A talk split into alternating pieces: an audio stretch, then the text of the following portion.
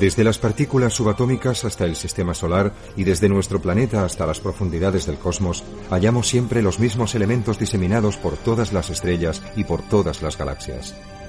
La materia común lo forma todo, incluso a todos nosotros y lo que nos rodea.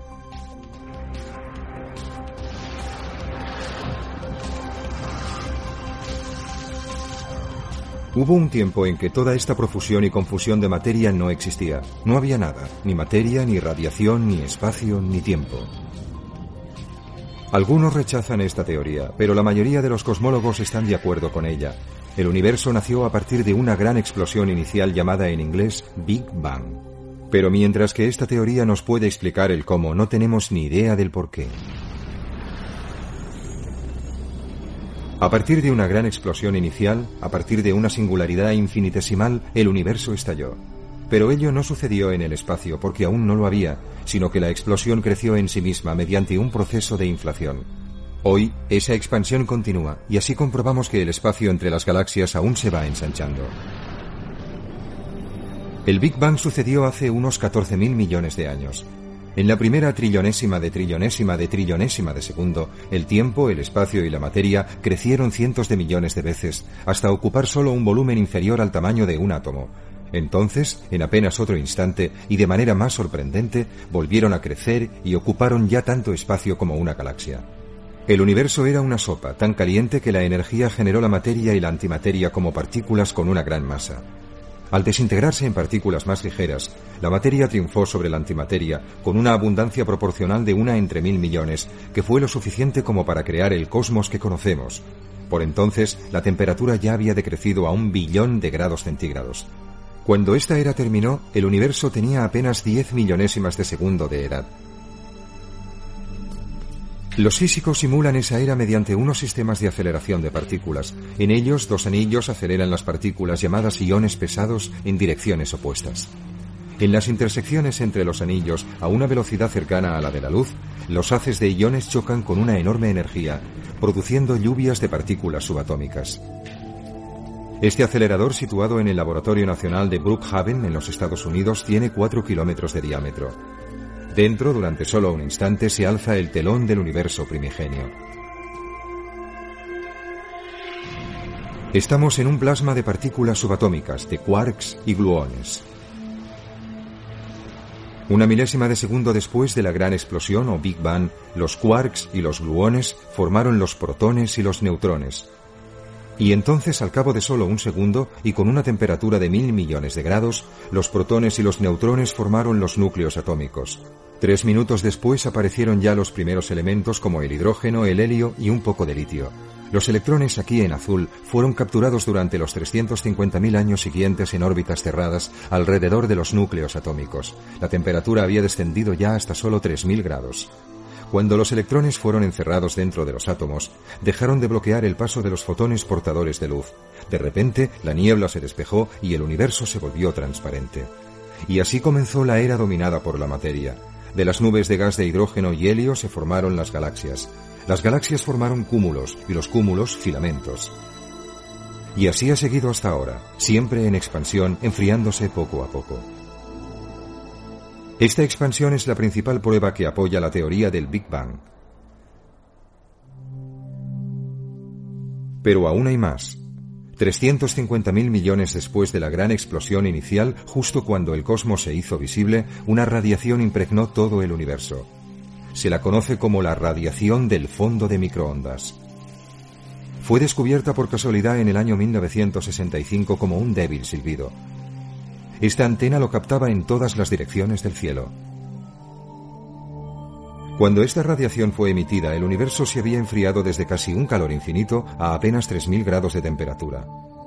Se originó como una radiación ultravioleta, pero su frecuencia se fue desplazando hasta las microondas a medida que el universo se expandía y se enfriaba. Actualmente la temperatura cósmica está justo por debajo de los 270 grados centígrados bajo cero. En 1992, COBE, el explorador cósmico del fondo de microondas, fue uno de los primeros instrumentos que lograron descifrar el silbido de estas microondas. Tomó la temperatura de todo el cielo y mostró en diferentes colores las diversas fluctuaciones de temperatura que había en él, de apenas unas pocas millonésimas de grado. Este otro lanzamiento, efectuado en el año 2001, permitió llegar a conseguir unas mediciones aún más precisas que las del COBE. La sonda, conocida como WMAP, no orbitó alrededor de ningún cuerpo, ya que se podía tambalear debido al tirón gravitatorio de los planetas. Se situó a una distancia de un millón y medio de kilómetros, con lo cual estaba libre de las interferencias magnéticas y de microondas procedentes de la Tierra. Desde su estable entorno térmico, la sonda trabajó de espaldas al Sol, la Tierra y la Luna. Los resultados fueron notables. Tras eliminar la banda roja causada por la potente señal de nuestra galaxia, que en este estudio era superflua, la WMAP cartografió el cosmos en microondas con el mayor de los detalles. Podemos comparar sus resultados con los del mapa del COBE a la izquierda, que observamos borrosos. Ahora, con el WMAP se podían observar con precisión incluso ondas muy leves. Como una piedra en un líquido, las ondas de la izquierda en aceite son distintas de las de la derecha en agua, el medio determina la onda, así como el número, tamaño y masa de las piedras. Estas ondas son como las variaciones de la densidad en el universo primitivo. La expansión que tuvo lugar tras el Big Bang no fue uniforme. La materia formó ondas y se aglutinó. El mapa de temperaturas de la sonda WMAP reveló esos aglutinamientos. Aquí estaban las semillas de las estructuras a gran escala del universo. La estructura se resolvió en un plazo de mil millones de años. Las galaxias se apiñaron en torno a filamentos incorpóreos. Entre ellas, el vacío del espacio fue creciendo continuamente. Y nacieron las estrellas. En todo el universo se hizo la luz. Por todas partes el gas se condensaba y se calentaba para iniciar la fusión nuclear. Esta primera generación de estrellas era más caliente, más brillante y más masiva que la de las supergigantes de hoy en día. Ahora, varias generaciones después, las galaxias se agrupan en supercúmulos allí donde se cruzan los filamentos. Esta estructura celular ha sido determinada por las fluctuaciones que se dieron en la densidad del universo recién creado, tal como se ha podido detectar gracias a la radiación de fondo de microondas. El universo está formado por aproximadamente 50.000 millones de galaxias. La mayoría de ellas son gregarias y las vemos desde en grupos de unas pocas docenas a cúmulos de millares. Estrechamente ligadas por la gravedad, una de las más masivas es este cúmulo de galaxias. Aquí, en esta simulación, vemos la evolución de un cúmulo galáctico durante 10.000 millones de años. Observamos cómo las galaxias chocan y se combinan entre sí. La mayoría de los astrónomos creen que los cúmulos se formaron así, galaxias enanas combinándose y galaxias mayores acumulándose. En esta nueva simulación, los astrónomos han elaborado un modelo de evolución cósmica. Los telescopios pueden ver hacia atrás en el tiempo, hasta hace poco después de que se formaran las primeras galaxias. Es una historia de continuos cambios provocados por el Big Bang. Pero hasta ahora no ha podido verse la formación de las primeras galaxias, que se cree pasó aproximadamente 500 millones de años después. Los telescopios deben todavía penetrar en esas oscuras edades cósmicas. Veamos lo más lejos que podemos llegar a observar.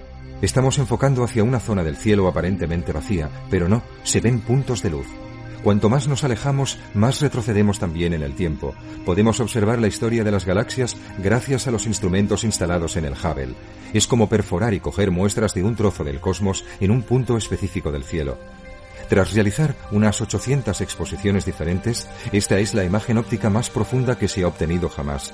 El telescopio espacial Hubble nos mostró en ella casi 10.000 galaxias. Cien de los puntos más pequeños son las galaxias más distantes, que ya estaban formadas 800 millones de años después del Big Bang. Las galaxias con una forma irregular se formaron en épocas muy primitivas, cuando el universo era más caótico. En contraste, situada más cerca y con una edad mucho más joven, vemos en primer plano una galaxia espiral, ahora bastante común. El universo tiene muchos misterios, y uno de ellos es por qué se desarrolló la vida. Esta cadena de galaxias es otro enigma. Los astrónomos afirman que se formó hace 11.000 millones de años. ¿Cómo pudo desarrollarse una estructura tan masiva tan pronto? Este hecho desafía nuestra comprensión actual de la evolución cósmica.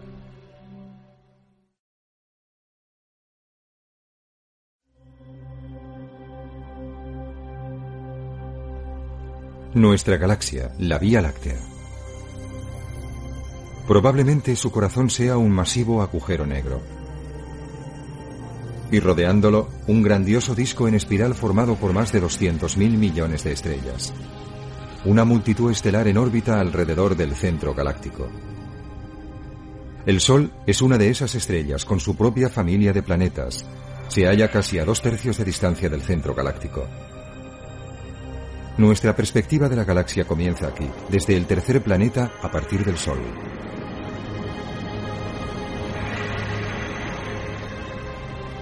Esta estrella y sus dos compañeras son nuestras vecinas más próximas, Alpha Centauri, a algo más de cuatro años luz de distancia. La siguiente es la llamada estrella de Barnard, una enana roja situada a algo menos de seis años luz de distancia. Sirio se encuentra a 8,6 años luz. Un año luz es la distancia que la luz recorre en un año. Desde aquí, en Arturo, la luz tarda 37 años en llegar hasta nosotros. Incluso a 300.000 kilómetros por segundo, la luz de esta estrella doble, Capella, está en camino hasta nosotros durante 43 años. Castor, a 52 años luz de distancia, tres pares de estrellas que se orbitan mutuamente. Mizar, otra estrella doble con Alcor en el fondo, está a 59 años luz de la Tierra. A 95 años luz vemos a Algol, una estrella binaria eclipsante. Una estrella similar es Beta Lyrae, que se halla a 300 años luz de distancia. En ella, sus dos estrellas extraen gas mutuamente en espiral a través del espacio. A pesar de la gran distancia que nos separa, estas estrellas son nuestras vecinas en la inmensidad de la Vía Láctea. Desde la Tierra vemos solo el perfil de nuestra galaxia. Desde fuera podemos darnos cuenta mejor de la escala de nuestra propia galaxia, de unos 20.000 años luz de grosor y unos 100.000 años luz de largo. Esta galaxia M83 es similar. En sus brazos espirales se distinguen áreas de color rosado, donde nacen estrellas. En nuestra propia galaxia, una región así la hallamos en la nebulosa de Orión. Allí Calientes estrellas recién nacidas hacen brillar intensamente el gas circundante. Serían como guarderías estelares con nubes de hidrógeno que se colapsan por su propio peso, elevando su presión y su temperatura. Cuando el núcleo de una nube adquiere suficiente temperatura, se inicia el proceso de fusión nuclear y nace una estrella. Podemos encontrar otra incubadora estelar en la nebulosa del Águila, con sus famosas columnas de la creación. Esta columna tiene cuatro años luz de altura, un dedo de denso hidrógeno molecular bañado en la luz ultravioleta de estrellas recién nacidas. Mientras la radiación erosiona lentamente la columna, nuevas estrellas se generan en los glóbulos más densos del interior. El nacimiento de nuevas estrellas genera vientos estelares. En la nebulosa Rosetta, sus estrellas más jóvenes y brillantes están limpiando su centro. Aquí, el soplido de unas nuevas estrellas ha formado una burbuja de gas de 400 años luz de diámetro. Tan solo el viento estelar de una estrella joven y caliente ha sido necesario para formar la nebulosa burbuja. Este oscuro envoltorio en la constelación de Escorpión ha sido ahuecado por potentes vientos que emanan de estrellas recién nacidas. Los cúmulos de estrellas más viejas también limpian su entorno, empujando al gas y al polvo hacia el medio interestelar. Las Pléyades son estrellas jóvenes que todavía se están desembarazando de la tenue nebulosa de gas que las envolvía. La palabra nebulosa proviene de nube. Las estrellas nacen en nebulosas, desde las enanas rojas a las supergigantes. Cuanto más masiva es la estrella, mayor es su hambre y menor la duración de su vida. Nuestro Sol es una estrella de tamaño medio con una esperanza de vida de unos 10.000 millones de años y no está ardiendo como algunos creen. En realidad en su núcleo, un reactor nuclear se está convirtiendo continuamente el hidrógeno en helio. Gracias a esta reacción, a casi 15 millones de grados, la fusión nuclear desintegra 4 millones de toneladas de masa cada segundo y la convierte en la energía que hace que el Sol brille. Pero un día, cuando se acabe el hidrógeno del núcleo, el Sol cambiará de color y se parecerá a la estrella rojo anaranjada de este cúmulo. Aquí hay varias, se denominan gigantes rojas. Una gigante roja es una estrella moribunda. Una vez consumido el hidrógeno de su núcleo, la estrella se expande hasta alcanzar unas 100 veces su tamaño original, expulsando grandes cantidades de gas. La nebulosa de la hélice es un buen ejemplo. Aquí hay más. Las que tienen forma de anillo se denominan nebulosas planetarias porque a través de un pequeño telescopio parecen planetas alrededor de una estrella. Dentro de 5.000 millones de años, este será el destino del Sol. Cuando se acabe el hidrógeno del núcleo, el Sol perderá estabilidad y crecerá. Primero abarcará Mercurio y después Venus.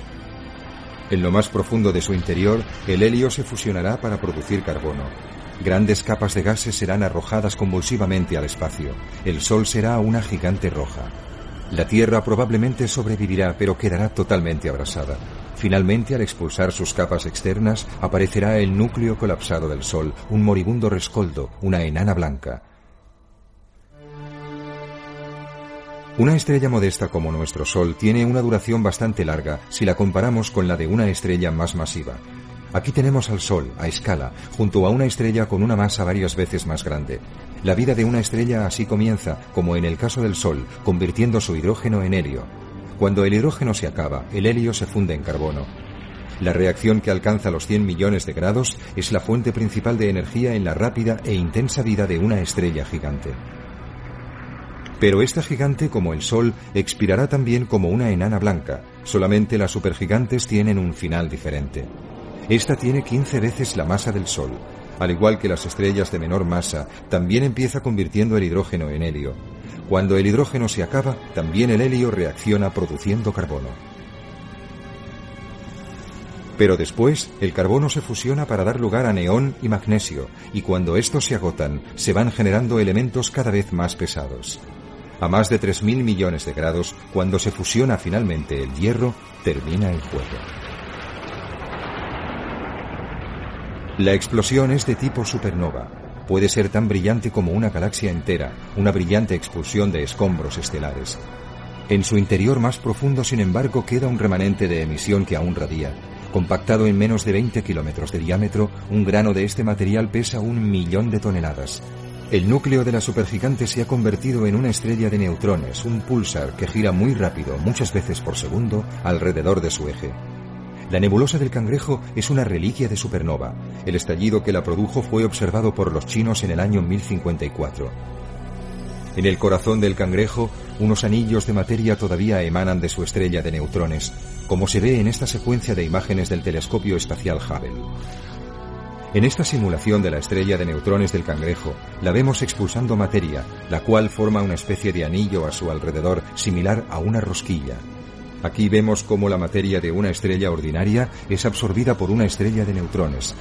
Al chocar la materia con la superficie de esta, se provocan enormes erupciones que expelen más energía en tres horas que el Sol en 100 años. El estudio de tales explosiones ha revelado que hay estrellas de neutrones que giran cientos de veces por segundo. Nuestra galaxia está llena de maravillas, como vemos aquí, en la nebulosa Carina, nos aproximamos a una de las estrellas más grandes que conocemos, Eta Carinae. Con una masa que es 100 veces la del Sol, la estrella está expulsando materia. Una supernova en ciernes. Pero esta vez, la colosal explosión comprimirá su núcleo más allá de una mera estrella de neutrones y lo convertirá en un agujero negro.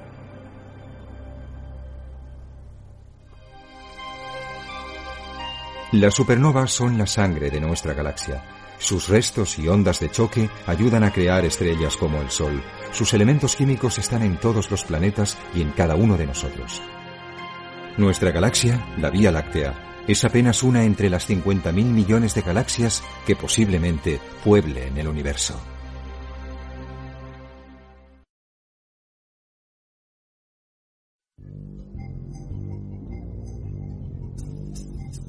Este telescopio aún no ha sido construido, ni siquiera se ha decidido su ubicación. Pero cuando entre en funcionamiento, su aguda visión podría revolucionar nuestra percepción del universo. Hasta que llegue ese momento, el telescopio de mayor alcance está aquí. en una desértica cima montañosa en Chile, en América del Sur. Las cuatro unidades del telescopio llamado VLT. Este telescopio está cuidadosamente emplazado bajo un cielo muy transparente con el fin de optimizar su capacidad de visión. Los observatorios necesitan sitios secos y altos por encima de las nubes. Las Islas Canarias y las Islas Hawái son lugares apropiados para ello, debido a que el océano estabiliza su atmósfera. Cuanto menores son las perturbaciones atmosféricas, más definida es la imagen. El otro factor vital es un cielo que sea lo más oscuro posible. Es por ese motivo que los observatorios están ubicados en enclaves muy alejados de la contaminación lumínica y ambiental de las ciudades. Al incrementarse la iluminación de nuestro planeta, cada vez es más difícil hallar buenos emplazamientos para telescopios. Un telescopio imita al ojo. Al pasar la luz de un objeto a través de la lente que forma el ojo, su imagen se forma al quedar enfocada en la parte posterior, en la retina. La imagen entonces pasa al cerebro para ser procesada. Abriéndose como una flor, este es el espejo primario de un telescopio astronómico. Recoge la luz como la lente de un ojo. El espejo se monta sobre la base del telescopio, que no es un tubo, sino una estructura robusta perfectamente alineada con la óptica. El telescopio Keck en Hawái, en vez de tener un único disco de cristal, su espejo primario está formado por un mosaico de 32 espejos con forma hexagonal que forman en combinación un espejo mayor de 10 metros de diámetro. Pero, ¿cómo funciona un telescopio? La luz del cosmos se recoge en el espejo primario, desde donde rebota a un espejo secundario. Desde allí, la luz vuelve de nuevo atrás y pasa a través de un pequeño agujero en el espejo primario hasta alcanzar el punto de enfoque en la parte posterior. Este es su foco primario.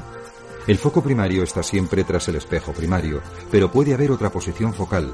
Tras rebotar la luz desde el espejo primario al secundario, desde este se envía a un tercer espejo que la desvía a un nuevo punto focal situado a un lado. Se llama foco Naismith y es el que vemos que se emplea aquí. Permite el uso de instrumentos más grandes y más pesados sin desequilibrar el telescopio. El punto focal es como nuestra retina, y donde se procesan las imágenes y se controla el telescopio hace la función de nuestro cerebro. Un gran telescopio moderno como el Keck se mueve gracias a una sencilla montura relativamente ligera. Su motor se controla por ordenador y es muy complejo y rápido. Pero un viejo telescopio como este tiene un motor simple y una montura muy pesada. El telescopio anglo-australiano es igual, una gran montura ecuatorial en una cúpula enorme. Esta es la montura ecuatorial más robusta que se ha construido hasta ahora. La última de su clase, el Hale, de 5 metros, se encuentra en una cúpula de mil toneladas de peso en el Monte Palomar, en California. Pero el Keck, con una cúpula más pequeña y un espejo que tiene el doble de tamaño, ha permitido un diseño más ligero de su telescopio. En el cercano telescopio Géminis llegaron aún más lejos, con una cúpula que se abre por completo. Así la temperatura del aire del interior y del exterior se iguala en menos tiempo. Esta estabilidad atmosférica es esencial para observar con nitidez el cielo.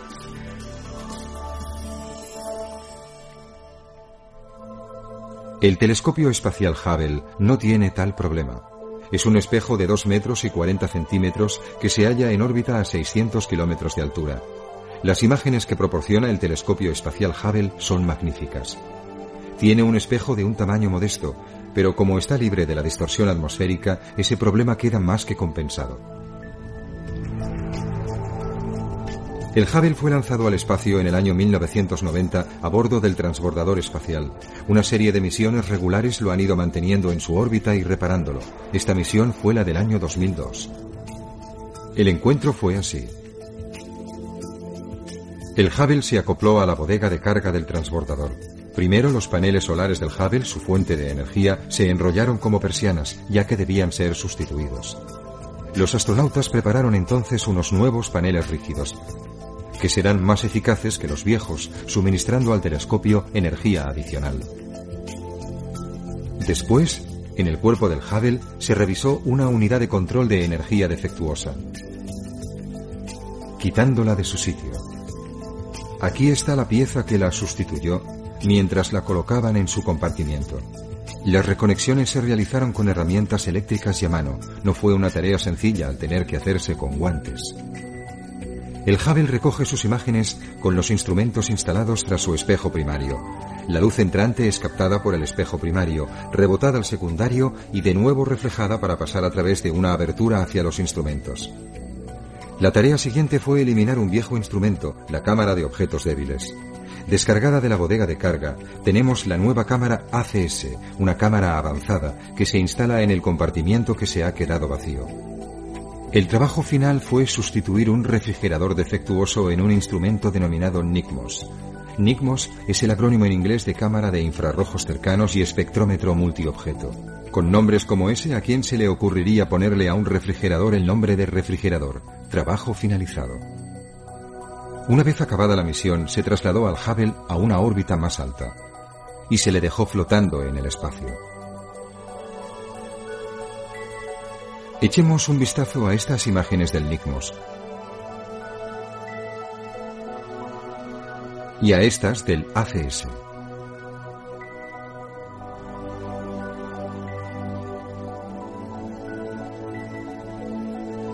o a estas de galaxias primigenias obtenidas combinando ambos instrumentos.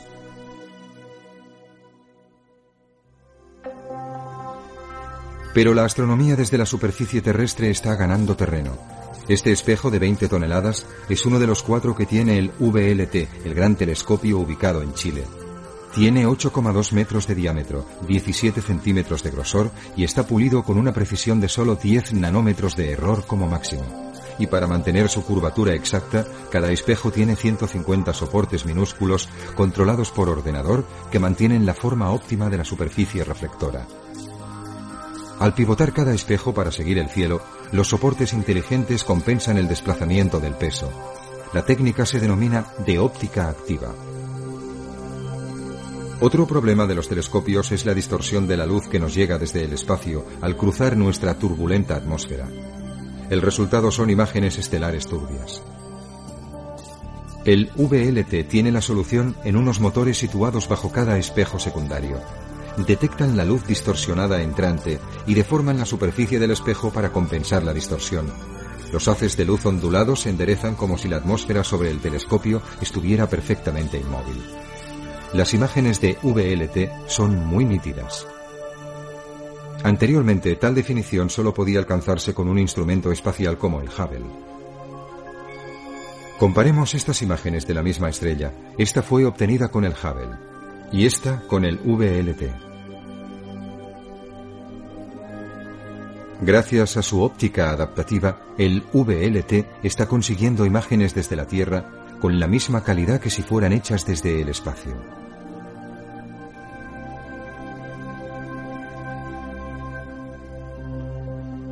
Con los telescopios gemelos Keck en Hawái, los astrónomos combinan la luz que llega a ambos para producir el mismo efecto que obtendríamos con un instrumento mucho más grande. El VLT va más lejos, ya que combina la luz de cuatro grandes telescopios con la de tres instrumentos más pequeños. Juntos logran la calidad de un espejo de más de 16 metros de diámetro. El ojo de un gigante.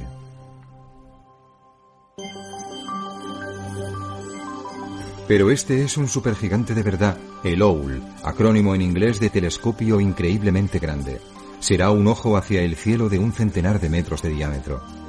El OWL es un proyecto internacional todavía en fase de planificación, tan grande y tan ambicioso que aún no se conoce su futuro emplazamiento. Será capaz de ofrecernos imágenes de planetas alrededor de otras estrellas, verá el nacimiento de las galaxias más antiguas. El OWL puede ser tan importante para la ciencia como lo fue el primer telescopio de Galileo.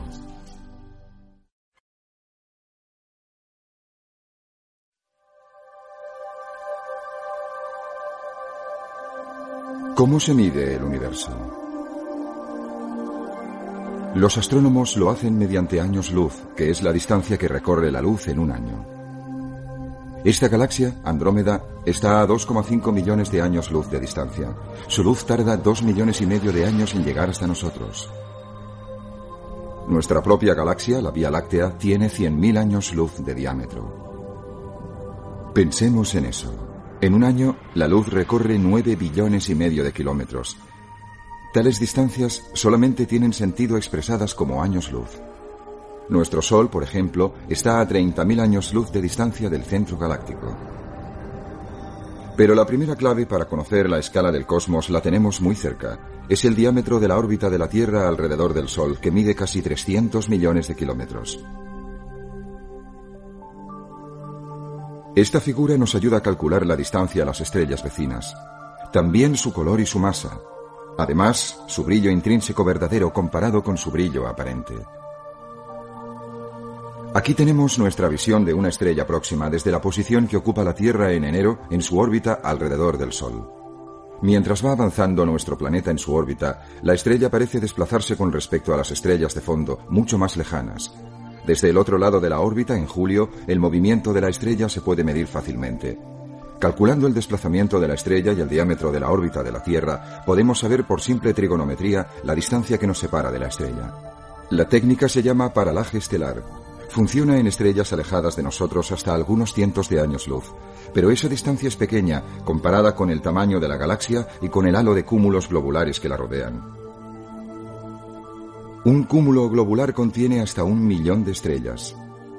En ellos, las estrellas se agrupan cerca de su núcleo mil veces más que en nuestra área de la galaxia, y estas estrellas son ya muy viejas.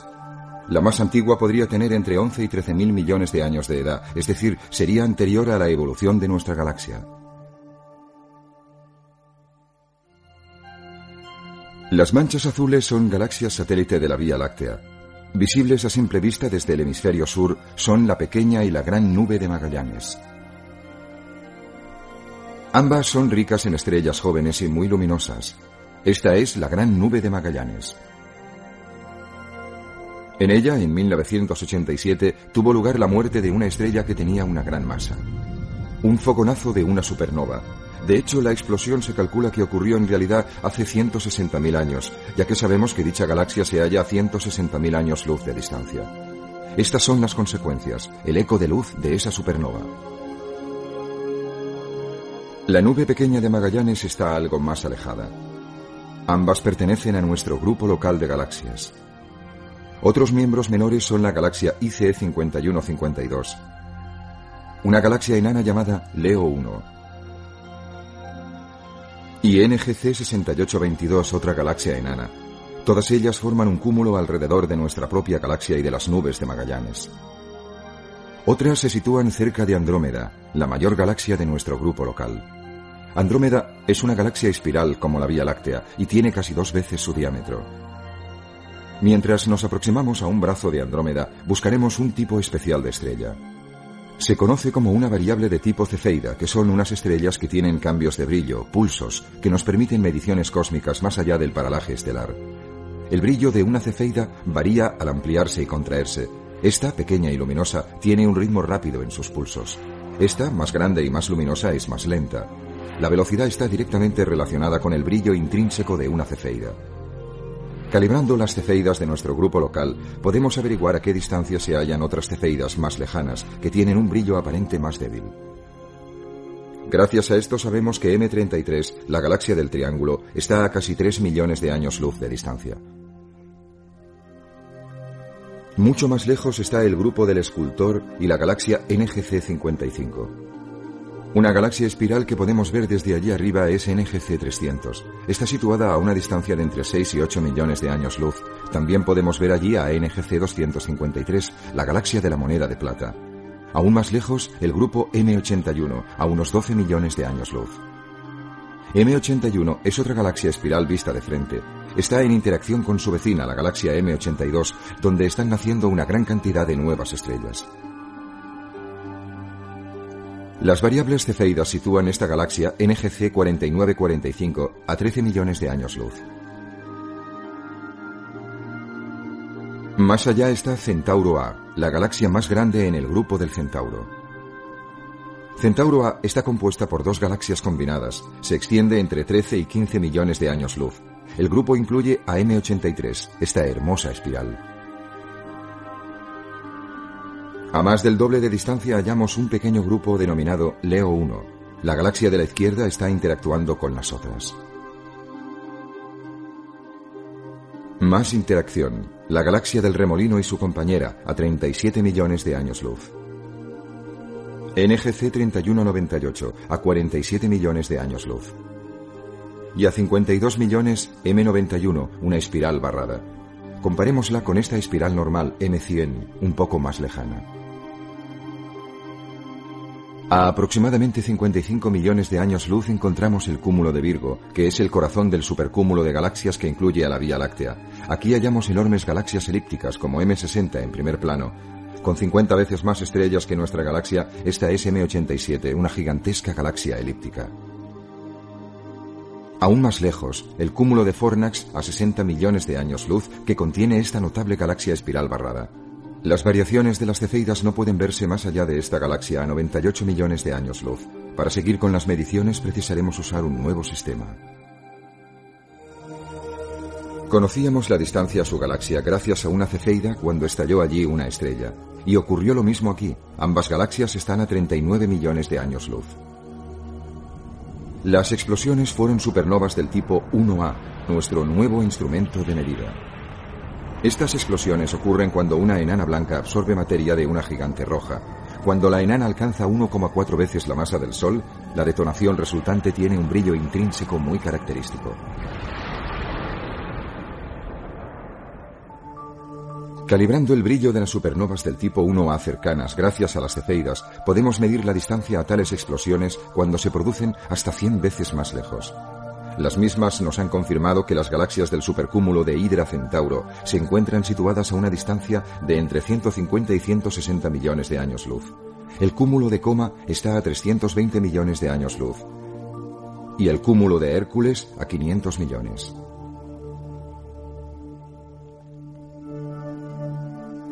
Este telescopio en el Monte Wilson, California, fue durante un tiempo el más grande del mundo. A finales de la década de 1920 fue utilizado por Edwin Hubble para captar la luz de lejanas galaxias. Realizó con él un descubrimiento trascendental. Hubble estudiaba las marcas en la luz de las galaxias, sus espectros. Estos tenían muchas líneas y estaban desplazadas en la mayoría de las galaxias hacia el extremo rojo del espectro. Parecía que cuanto más débil era la galaxia, y probablemente más lejana, mayor era su corrimiento al rojo. Hubble se dio cuenta de que el universo se ampliaba y que era el espacio, no las galaxias, el que se estaba expandiendo. Al expandirse el espacio, la luz de las galaxias se desplaza hacia el extremo rojo del espectro. Cuanto más lejana está la galaxia, mayor es su corrimiento al rojo. Esta es la ley de Hubble. Para las galaxias que se hallan más allá de mil millones de años luz, el corrimiento al rojo es un buen sistema para medir la distancia a la que están. Este sistema permite situar a este cúmulo galáctico a 1.400 millones de años luz y este a 2.200 millones. Y este cúmulo está a cerca de 5.000 millones. Otro cúmulo, a 9.000 millones de años luz. Estas imágenes de las profundidades proceden del telescopio espacial Hubble.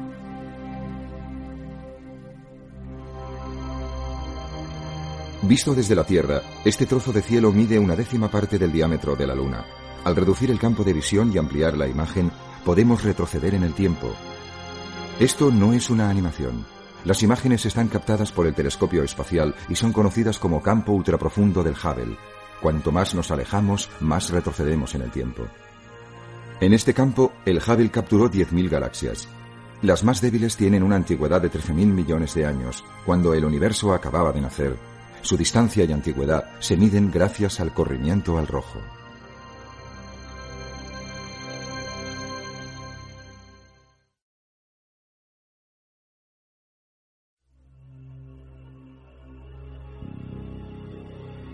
El cosmos en rayos X. Longitudes de onda que son capaces de ver lo que la astronomía óptica es incapaz. Los rayos X nos revelan los puntos calientes del universo, gases alrededor de agujeros negros supermasivos, galaxias en colisión, supernovas, catástrofes estelares.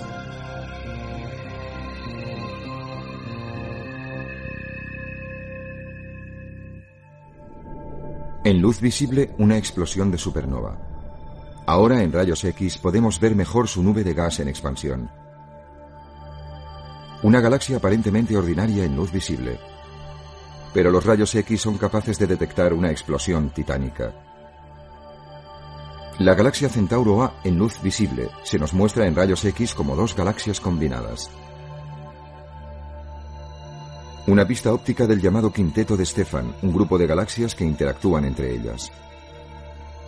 Al superponer una imagen captada con rayos X, observamos chorros azules de gas extremadamente caliente, producto de la interacción.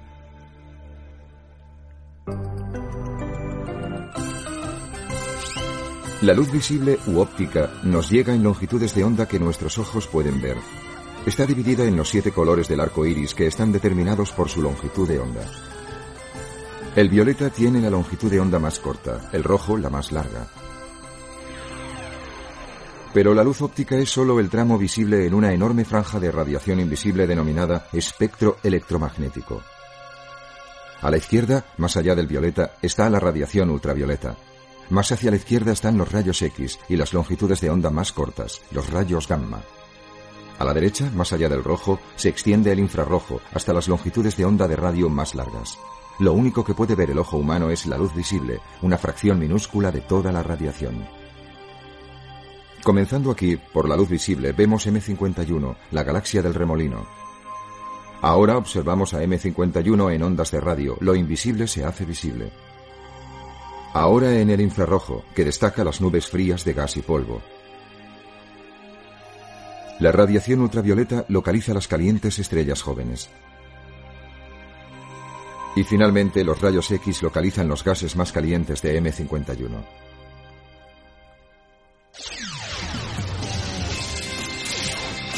Una exhibición con láser donde las partículas de humo reflejan y dispersan la luz. En la atmósfera, el polvo y la humedad causan una dispersión similar. Es un problema para la astronomía invisible. Al situarse en las cimas de las montañas, los telescopios reducen la distorsión atmosférica en la observación óptica. Sucede igual con el infrarrojo cercano. Sobre las nubes no hay vapor de agua que disperse su radiación.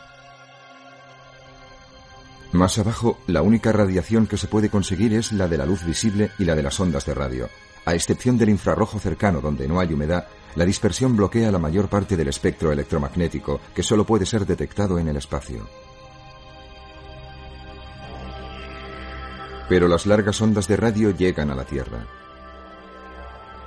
Pueden ser captadas tanto en una gran antena parabólica como en este telescopio situado en Parkes, Australia o por una red de antenas más pequeñas. Aquí en Nuevo México, la gran batería de telescopios de América, el VLA. Cada parabólica está conectada con un foco colectivo. Una imagen de radio del remanente de la supernova de Tycho. Y aquí radiogalaxias. Los chorros delatan un supermasivo agujero negro en el corazón de cada galaxia. Una imagen óptica de la nebulosa del cangrejo, remanente de una estrella que estalló. Su núcleo increíblemente denso, un pulsar, queda patente en el centro de la radioimagen. De nuevo una vista óptica, ahora de un tranquilo grupo de galaxias. Pero en radio vemos que no es así. Están interactuando, absorbiéndose materia mutuamente. En luz visible, una galaxia elíptica ordinaria, M84. Pero no, las ondas de radio nos revelan allí los chorros de un agujero negro supermasivo. Otra galaxia elíptica, NGC 1316. La radioimagen nos muestra extensas burbujas de gas a cada lado. Pasemos a la astronomía infrarroja. Este es Spitzer, el telescopio espacial más frío. Situado lo bastante lejos como para evitar la radiación infrarroja de la Tierra y con un escudo que le protege del Sol, Spitzer está a 270 grados centígrados bajo cero. La astronomía infrarroja sondea las densas nubes de polvo y el cosmos más frío. Veamos cómo Spitzer analiza esta nube en diversas longitudes de onda del infrarrojo. Aparecen estrellas recién nacidas. Un par en la cabeza de la nube han limpiado una zona. Ópticamente, una estrella era más brillante que la otra. Ahora son parecidas. Ello nos delata un disco planetario alrededor de una de las estrellas penetradas por el infrarrojo. Comenzando otra vez por la luz visible, Spitzer se centra en una nube oscura en diversas longitudes de onda del infrarrojo. La nube se convierte en translúcida y vemos los penachos de gas supersónico emitidos por una estrella embrionaria. Con la luz visible, la nebulosa tarántula, vista en el infrarrojo, es como un caldero donde se crean nuevas estrellas. Una imagen visible de la galaxia M81. Spitzer, combinando tres longitudes de onda de infrarrojo, destaca sus brazos espirales.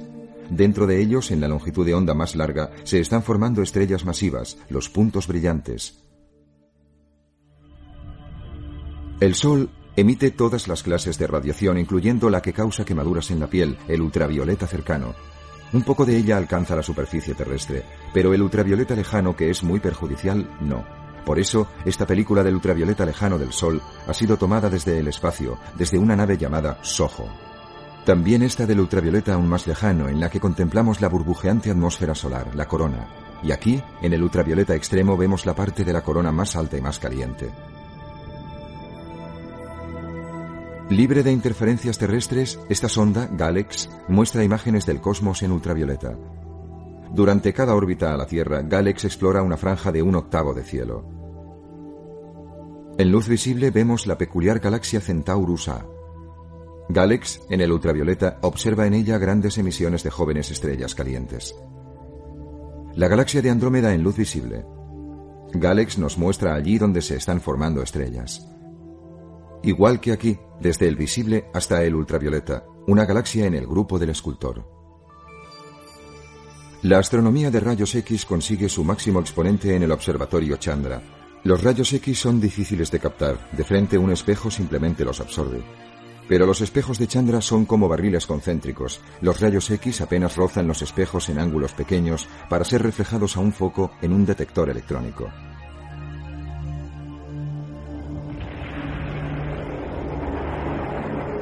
Tras una supernova, Chandra nos ofrece las ondas del gas en expansión. Brillan intensamente en rayos X. Esta es Casiopeia A, un remanente de supernova registrado por Chandra. Y aquí la galaxia M82.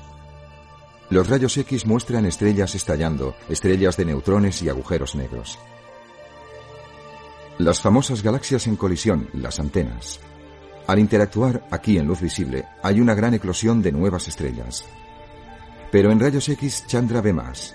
Un torbellino de estrellas que estallan, de estrellas de neutrones, de agujeros negros y de gas a 100 millones de grados. Hay un agujero negro en esta galaxia, Perseus A. Revelado por Chandra, el punto blanco en el centro es la clave. Estas ondulaciones causadas por las ondas acústicas en el gas caliente situado alrededor de la galaxia son un efecto de la materia expulsada cerca del agujero negro.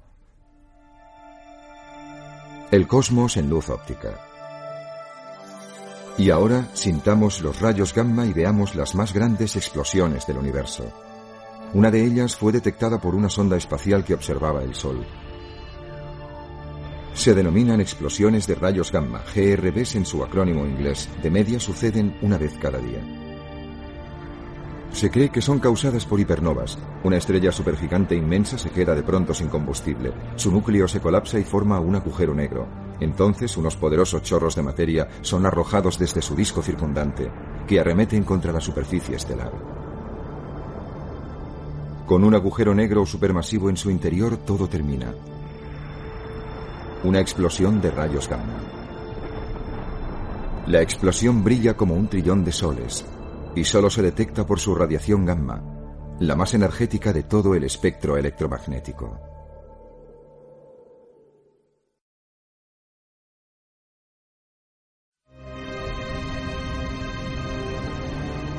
Un sistema estelar binario, una estrella supergigante azul y su hambrienta compañera, un agujero negro. Implacablemente la materia de la desgraciada gigante va siendo absorbida lentamente. El agujero negro es un objeto tal que nada escapa a su voraz gravedad, ni siquiera la luz.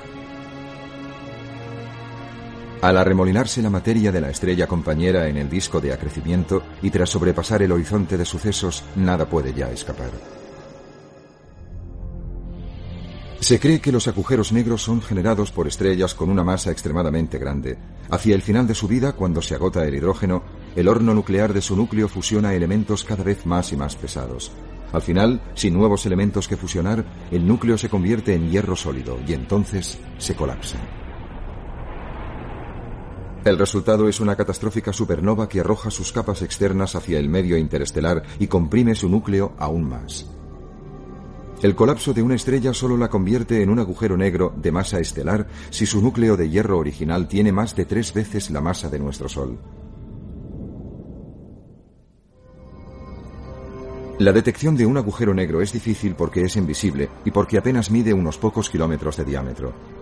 Las probabilidades aumentan si el agujero negro está en un sistema binario con sus dos objetos muy próximos, debido a que se pueden detectar los chorros perpendiculares al remolino que giran alrededor del agujero. Al caer en espiral hacia el interior del agujero, algo de materia se salva justo en la frontera, debido a que es arrojada de nuevo al espacio por una onda de choque alrededor del vórtice central. El movimiento de la estrella compañera nos permite pesar a un agujero negro. La mayoría tiene una masa similar a 10 veces la de nuestro Sol. Se cree que el corazón de nuestra galaxia alberga un agujero negro con una masa increíblemente alta. Podría suceder igual en la mayoría de las galaxias pero nuestro centro galáctico está oscurecido por nubes de estrellas y por oscuras nebulosas. Por eso no tenemos indicios visuales de su existencia. Los rayos X, sin embargo, nos revelan centenares de enanas blancas, de estrellas de neutrones y de agujeros negros de masa estelar. De cerca, dos extensos lóbulos nos sugieren un masivo agujero negro, justo en el centro. Podría ser así, chorros incandescentes de docenas de años luz al caer la materia en el disco de acrecimiento. Los astrónomos creen que el agujero negro del centro de nuestra galaxia puede tener la masa de 3 millones de soles.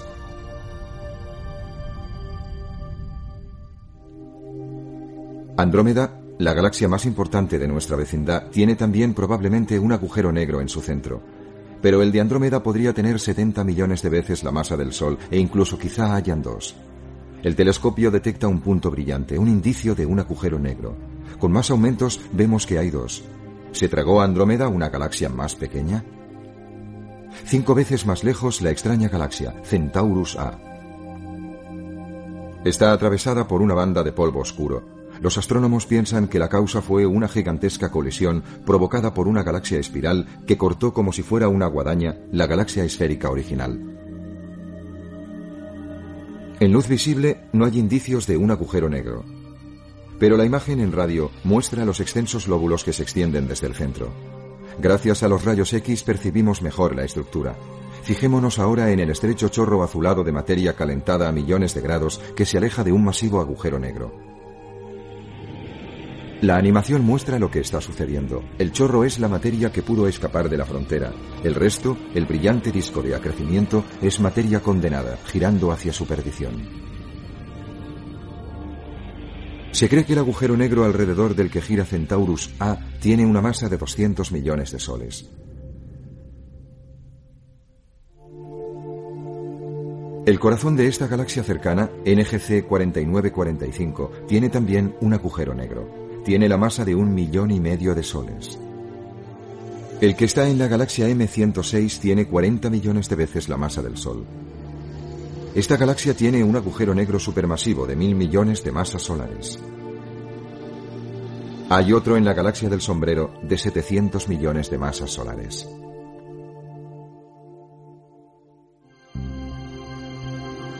Las galaxias crecen combinándose, y así lo hacen también los agujeros negros masivos situados en sus núcleos. Las galaxias de las antenas son un ejemplo de esta clase de fusiones.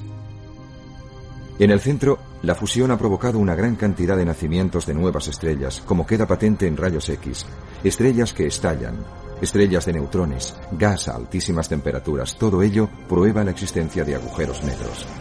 Aquí vemos otra animación de una colisión galáctica de las galaxias conocidas como los ratones, debido a sus colas. Aquí las vemos a través de un telescopio. En esta simulación observamos cómo los ratones son unos óptimos candidatos para ser un agujero negro binario.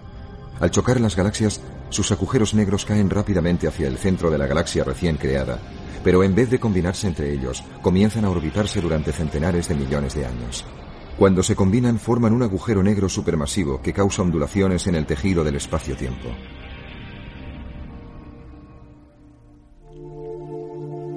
Una galaxia activa generalmente tiene un agujero negro supermasivo, las imágenes que se obtienen mediante radio nos revelan enormes chorros de energía expelidos del disco de acrecimiento de un agujero negro supermasivo, en M84.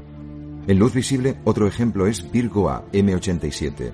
Es una intensa radiofuente en diferentes longitudes de onda, especialmente la región anaranjada. Ópticamente oscuro, un estrecho chorro sale de su centro.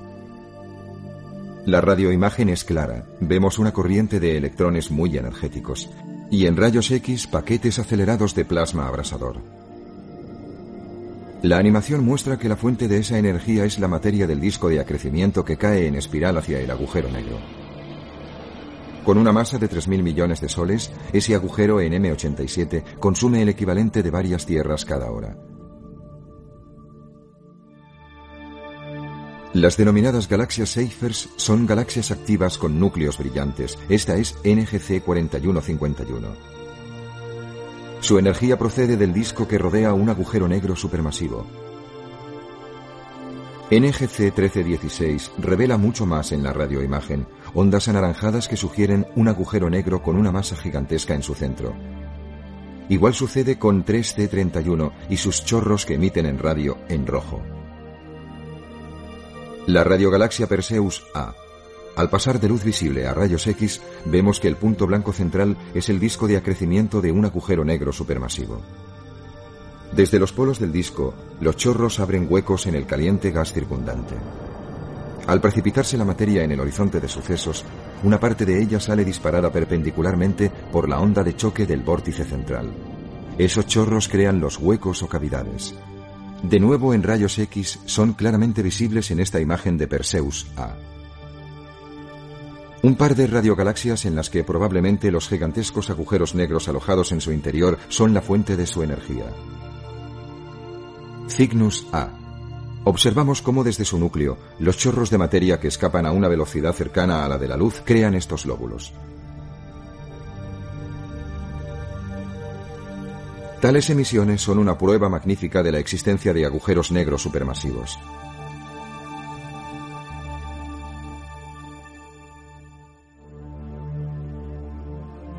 Los más potentes agujeros negros están en el corazón de los cuásares, que son los núcleos superluminosos de galaxias que son normales en otros aspectos. Un radiomapa del mismo cuásar situado a más de 2.000 millones de años luz de distancia. Este poderoso chorro se extiende 150.000 años luz en el espacio.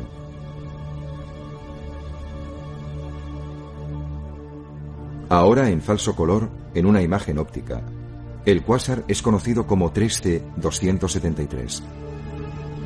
Un agujero negro supermasivo en el corazón de un cuásar. Su masa es de varios miles de millones de veces la del Sol y su horizonte de sucesos es tan amplio como el sistema solar. Los cuásares son los objetos más brillantes del universo, los más grandes. Toman la energía de agujeros negros que pesan igual que 10.000 millones de soles. Imágenes de cuásares obtenidas gracias al telescopio espacial Hubble. Son tan brillantes que las galaxias donde se albergan son apenas perceptibles en su fulgor. Los agujeros negros que proporcionan su energía a los cuásares tienen un enorme apetito. Engullen el equivalente de hasta 40 tierras cada hora. Entonces, ¿qué son los cuásares? Se cree que se activan cuando un agujero negro supermasivo comienza a engullir gas, polvo y estrellas. Al caer hacia el disco de acrecimiento, toda esta enorme cantidad de materia emite una prodigiosa radiación.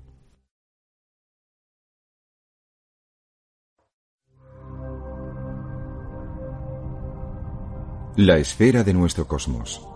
Todo lo que sabemos sobre lo que existe en el universo podría ser una simple gota de rocío en una niebla infinita. Sobre unos estrechos filamentos similares a telarañas, podrían existir universos paralelos al nuestro, con su propio tiempo y espacio, pero posiblemente con unas formas de materia diferentes. Esta idea está ganando crédito entre algunos físicos que aceptan que más que cuatro dimensiones es posible que existan once. Por eso, la idea de unos universos que surgen a partir de otros pudiera no ser tan descabellada. Once dimensiones podrían acomodar a un multiverso de universos infinitos. Pero hasta que se desarrolle esta teoría, esta hipótesis solo es por ahora ciencia ficción.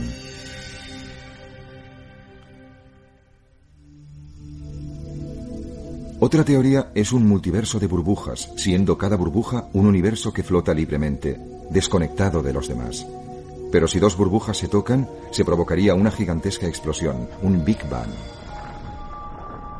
Un nuevo universo ha nacido, lo que significa que el nuestro pudiera no haber sido el primero.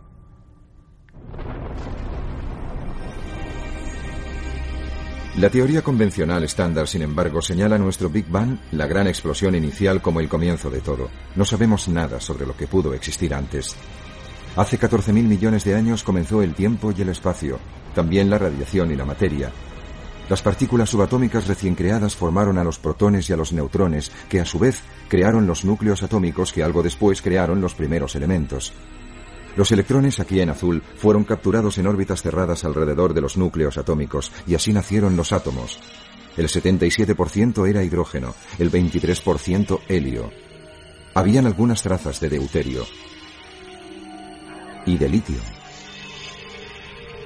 Al quedar alojados los electrones en el interior de los átomos, dejaron de bloquear la circulación de los fotones y de la luz que ellos transportan. El universo, entonces, se hizo transparente. 350.000 años después del Big Bang se emitió una radiación que sigue siendo perceptible hoy en día. En esta imagen, los colores nos muestran diferencias minúsculas en la temperatura, indican dónde sucedieron las primeras agrupaciones de materia.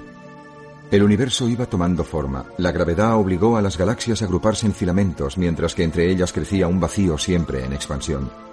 Cuando la materia se condensó y se calentó, nacieron las estrellas. El universo tenía 200 millones de años. Pero aún se tardó centenares de millones de años de combinaciones, fusiones y evolución para que las galaxias comenzasen a brillar y alinearse tal como están hoy. El universo primitivo no tenía ningún elemento más pesado que el litio. Solo cuando se formaron las estrellas de mayor masa se crearon nuevos elementos como el hierro. Tras estallar como supernovas, los elementos pesados que habían sido fusionados en los núcleos de las superestrellas fueron lanzados al espacio, esas explosiones forjaron elementos más pesados incluso, como el uranio. Así las supernovas sembraron el cosmos con los 92 elementos naturales. La mayor parte de la materia que forma la Tierra se originó no en el Big Bang, sino en el interior de estrellas con una masa gigantesca. El aire que respiramos, el agua de nuestros océanos, árboles, plantas, toda la vida animal. Nuestro planeta con sus montañas, rocas, acantilados, los metales para la construcción y la metalurgia, todo lo que existe alrededor de nosotros está formado por materia, materia hecha de átomos. Pero probablemente exista mucha más materia que la que vemos. Solo el 4% es materia ordinaria, el resto permanece oculto, y se cree que comprende el restante 96% del universo. La mayor parte de la materia no ordinaria está formada por la misteriosa energía oscura, con el 73% de todo lo que existe. El 23% que queda es la denominada materia oscura. Los cosmólogos creen que la materia oscura fue crucial en el universo primitivo, dominaría la gravedad y dirigiría la formación y agrupación de galaxias. Existe un gran debate al respecto, pero probablemente lo que sucedió es que la materia oscura propició la formación inicial de las galaxias y su agrupamiento en cúmulos y el de los cúmulos en supercúmulos. Pero ¿cuáles son las pruebas de que existe la materia oscura? Dado que es invisible, solo puede ser detectada por la gravedad. La materia oscura podría estar afectando a esta galaxia, haciendo que la parte exterior gire más rápidamente de lo que se supone debería hacer si nos basamos en la materia que podemos ver. Un extenso halo invisible está probablemente acelerando la galaxia. La materia oscura impregna muy probablemente todas las galaxias. No debe ser confundida con las regiones opacas. Estas son simples nubes oscuras de materia ordinaria. La materia oscura de verdad es una poderosa presencia invisible que estira de cada estrella presente en una galaxia.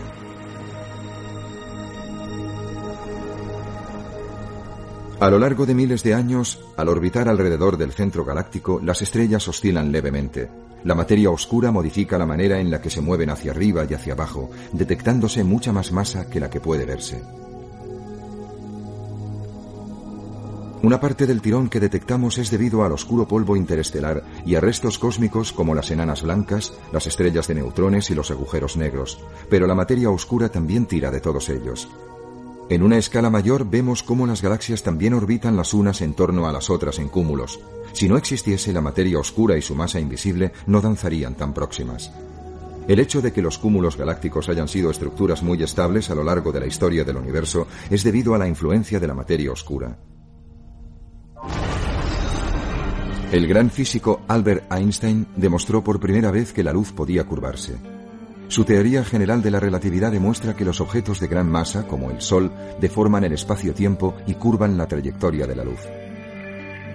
Si ponemos un objeto masivo, sea o no visible, en medio de la trayectoria de la luz, el resultado es una lente gravitacional. No podemos ver un agujero negro, pero sí la curvatura que provoca en la luz que pasa cerca de él. El objeto que modifica la trayectoria de la luz también puede ser una galaxia con una gran cantidad de materia oscura. Imaginemos un haz de luz en dirección a la Tierra que procede de una remota galaxia. Si ponemos un cúmulo galáctico masivo en medio de su trayectoria podemos crear una lente gravitacional. La luz de la galaxia distante se magnifica, crece en intensidad y se curva. Cuanto más masa tenga el cúmulo, mayor es el efecto para el observador en la Tierra. Como la distribución de la materia en el cúmulo es desigual, la luz de la galaxia distante se distorsiona y se curva en pequeños arcos. Los científicos utilizan los arcos para pesar la materia oscura y resolver su invisible distribución en el cúmulo galáctico. Aunque vemos su efecto, la naturaleza de la materia oscura sigue siendo un misterio. Otro efecto del lente gravitacional son las imágenes múltiples. Una de las más espectaculares es la denominada Cruz de Einstein, una galaxia central enmarcada por cuatro imágenes iguales de otra galaxia. Sucede así. La luz de un cuásar en una galaxia remota queda doblada y multiplicada por el efecto de una galaxia intermedia que tiene un agujero negro supermasivo en su centro. Por ello, en la Tierra podemos ver cuatro imágenes del cuásar con la galaxia causante del efecto de lente en el centro, la cruz de Einstein.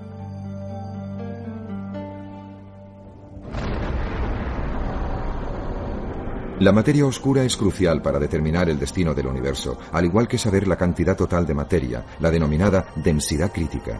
Dado que el espacio se curva, existen tres posibilidades.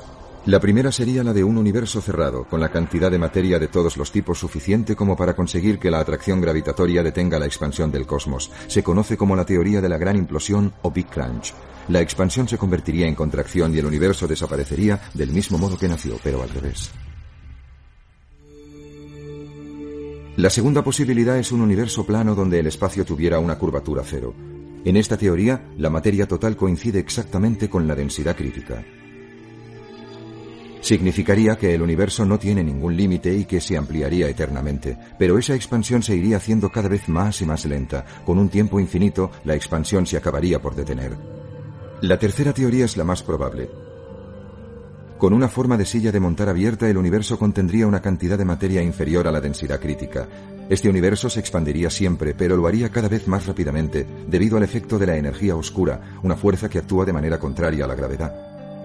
El mapa de la radiación del universo primitivo parece confirmar que la energía oscura forma el 73% del cosmos, la materia oscura el 23% y la materia ordinaria el 4%. ¿Qué deparará el futuro? Las estrellas continuarán formándose y brillando durante billones de años, pero la inexorable expansión supondrá un cosmos cada vez más frío, oscuro y solitario.